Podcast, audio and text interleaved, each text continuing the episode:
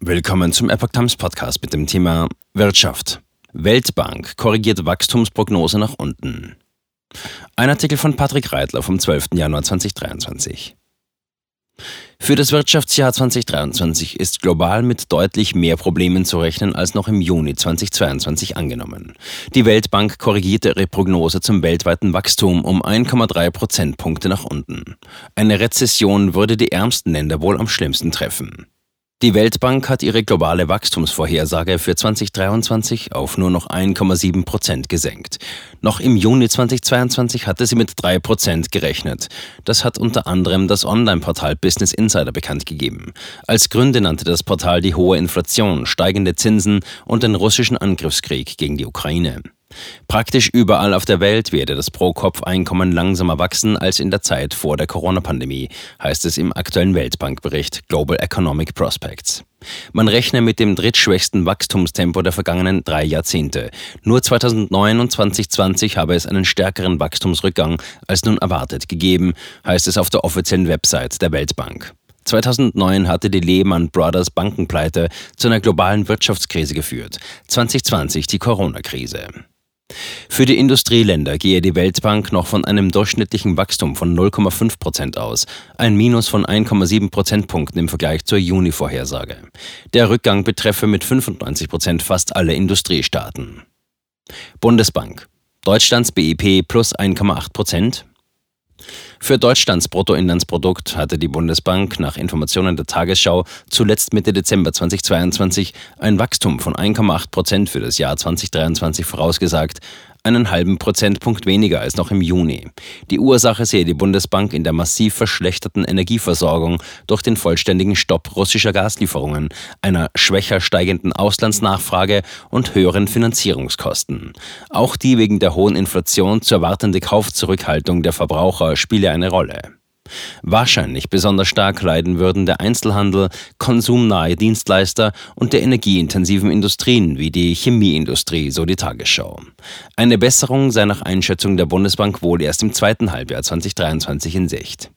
Die Inflation in Deutschland bleibe trotz eines leichten Rückgangs um 1,4 Prozentpunkte auf einem hohen Niveau von wahrscheinlich 7,2 Prozent. Alle Schätzungen unterlägen allerdings einer ungewöhnlich hohen Unsicherheit. Der Eurozone droht Nullwachstum. Noch düsterer sehen die Aussichten laut Business Insider für die gesamte Eurozone aus. Statt der im Juni 2022 prognostizierten Wachstumsrate von 1,9 Prozent könnte es zu einer Stagnation bzw. zu einem Nullwachstum kommen. Besser stehe es momentan noch um die Schwellen- und Entwicklungsländer. 3,4 Prozent Wachstum dürften diese 2023 laut Weltbankprognose durchschnittlich schaffen. Das würde immer noch ein Minus von 0,8 Prozentpunkten gegenüber der Juni-Schätzung bedeuten. Fast 70 Prozent der Juni-Vorhersagen für die Schwellen Schwellen- und Entwicklungsländer seien in der aktuellen Prognose nach unten korrigiert worden, so der Business Insider. Der Volkswirt Ayhan Kose, Direktor der Weltbank Prospects Group und zuständig für die Prognosen, sieht die Weltwirtschaft laut Business Insider auf Messers Schneide. Sollte es 2023 nach 2020 schon wieder zu einer Rezession kommen, werde dies historisch sein und ziemlich kostspielig werden. Zwei Rezessionen innerhalb desselben Jahrzehnts habe es zuletzt in den 1930er Jahren gegeben. Das Dilemma der Notenbanken. Die Zentral- und Notenbanken stünden vor einem Dilemma. Einerseits müssten sie die Leitzinsen auf hohem Niveau halten oder sogar erhöhen, um die weltweite Teuerungsrate einzudämmen. Andererseits könnten hohe Kreditkosten zu noch mehr Schulden bei den Unternehmen führen. Arbeitsmarkt und Konjunktur würden leiden, Geschäftspleiten wären wohl unvermeidlich, das Risiko einer Rezession würde sich weiter erhöhen. Entwicklungsländer besonders betroffen. Trotz ihrer insgesamt höheren Wachstumsraten würden die Entwicklungsländer wohl in besonderem Maße von einer Schuldenkrise und einem wirtschaftlichen Abschwung bedroht sein, meint Kose. Deren Finanzierungen basierten zumeist auf geliehenem Geld. Neue Investitionen seien deshalb besonders nötig, um einen noch stärkeren Wachstumsrückgang zu vermeiden. Weltbankpräsident David Malpass sieht das ähnlich. Es besteht eine verheerende Diskrepanz zwischen den Regionen, die umfangreiche neue Investitionen benötigen, um die wachsende Bevölkerung zu versorgen, und den tatsächlichen Investitionsströmen. Kleinere Staaten mit unter 1,5 Millionen Einwohnern seien besonders von der schwächelnden Weltwirtschaft bedroht und anfällig für Schocks, so der Weltbank-Volkswirt Kose. Schon in der Corona-Krise hätten beispielsweise Inseln wie Mauritius oder die Malediven unter den ausbleibenden Übernachtungszahlen gelitten. Außerdem seien die kleinen, oft hochverschuldeten Länder in der Regel stark von Importen lebenswichtiger Güter und von ausländischen Krediten abhängig. Und es bestehe ein höheres Risiko von Naturkatastrophen. Die wirtschaftliche Erholung gehe in den kleinen Ländern wahrscheinlich nur sehr langsam voran.